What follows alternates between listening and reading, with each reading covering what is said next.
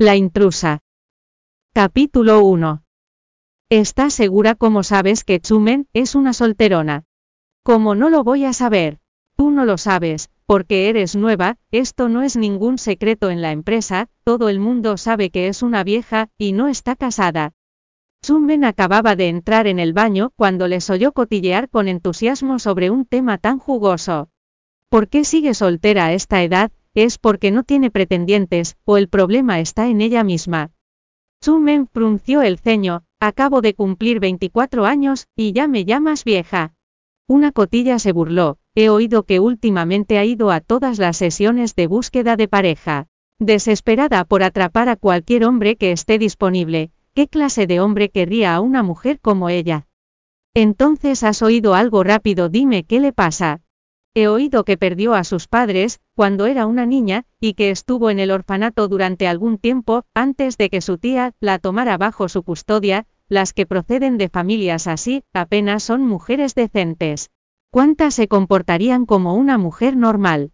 Quién sabe podría ser una que tiene algún tipo de mente retorcida, o una boyera que solo está interesada en las mujeres por eso, sigue soltera incluso después de tantas sesiones de búsqueda de pareja. Será mejor que tengas cuidado con ella ex si últimamente parece cariñosa contigo, será que está interesada en ti.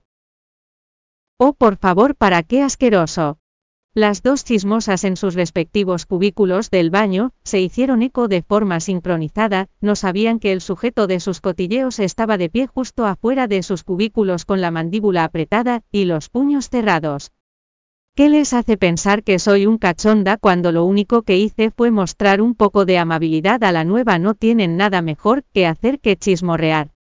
Luxi y Chenli todavía estaban cacareando, cuando salieron de los cubículos del baño, quien la saludó con sonrientes ojos, fue la última persona que esperaban ver. Chumen les estaba sonriendo con los brazos cruzados. ¿Quién es Chumen? La sonrisa de Chumen estaba llena de brillo, mientras fingía una mirada de sorpresa. ¿O estáis vosotras aquí? ¡Qué coincidencia! Eh sí, pero ya hemos terminado, tenemos que irnos. Sumen asintió y le saludó con la mano. Nos vemos luego, cuidaos Van Van justo cuando intentaban salir a toda prisa, Luoxi y Chenli resbalaron, y cayeron al suelo con un fuerte golpe, y aterrizaron con la espalda en el suelo. Sus tacones de 15 centímetros, se desprendieron de sus pies, y colgaron de sus dedos como, si se burlarán de ellas, ¿Quién coño ha vertido jabón en la entrada? se lamentó Chen Li. Oh querida, ¿estás bien? Te he dicho que te cuides, no ahora miraos las dos estáis heridas. Su Men miró a las dos que se retorcían y gemían de dolor. Eso es lo que pasa cuando caminas demasiado rápido, lo mismo ocurre con tu boca, podríais morderos la lengua, si hablarais demasiado, y muy rápido se burló Chumen. ¿Por qué tienen que decir cosas tan repugnantes de mí solo, porque estoy soltera, y no salgo con nadie, pero, a esas dos qué les importa. Sintiéndose triste se subió al taburete de la barra, y tomó unos cuantos sorbos de vino hasta que sintió que la cabeza empezaba a darle vueltas, había olvidado lo mala bebedora que era. Unas pocas gotas podían hacerla ver estrellas, y balbucear tonterías, su tía nunca le había permitido una sola gota de alcohol, desde que se convirtió en su tutora. Pero había sido un día tan malo para ella, que se le había olvidado por completo. La cabeza le pesaba como una piedra cuando las personas que la rodeaban se dividían en múltiples imágenes. Pensó en llamar a su buena amiga para que la llevara a casa, pero no pudo encontrar su bolso, aunque lo había buscado por todas partes. Ah, debo haberlo dejado en la sala VIP. Sumen se levantó somnolienta y se tambaleó hacia la sala VIP, mientras su cuerpo se balanceaba incontroladamente de un lado a otro. Al tropezar con algo perdió el control, y se golpeó el trasero contra el frío y duro suelo. Sumen dejó escapar un gemido, mientras su trasero ardía de dolor, los rostros parpadeaban en sus ojos como las llamas de una vela, y ella señaló a cada uno con una sonrisa tonta entre sus mejillas enrojecidas.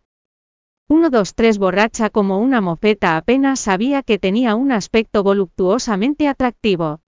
Su suave y tierna nuca estaba acentuada por el cabello negro y sedoso que había sido recogido en un moño. Al inclinarse hacia adelante sentada en el suelo emergía un profundo escote entre los ajustados tirantes de los lados de su blusa que haría enrojecer de deseo a cualquier hombre. Con sus largas y esbeltas piernas de modelo expuestas al aire caliente y bochornoso, se relamía inconscientemente con los ojos semicerrados. De su cuerpo emanaba un atractivo erótico que la hacía carnalmente provocativa. Situan apenas había entrado en el bar, cuando vio a Chumen sentada en el suelo. La lascivia y la seducción, unidas a la mirada inocente y desconcertada de su rostro, la convertían en un ángel y demonio a la vez pura, pero tóxicamente encantadora al mismo tiempo. Sin embargo, ese encanto no logró hacer su magia en Situan, pasó de largo sin volver a mirarla, y se dirigió directamente a la barra. El camarero le sirvió un poco de vino en su vaso en cuanto se sentó en el taburete. Levantó el vaso con sus finos y delicados dedos y bebió un sorbo, una figura se acercó a su lado. Tú solo.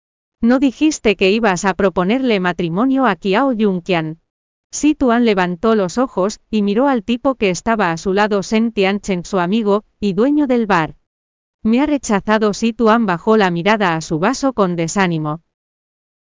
Gracias por escuchar el audiolibro Joiread, puede descargar la aplicación Joiread para leer más libros maravillosos.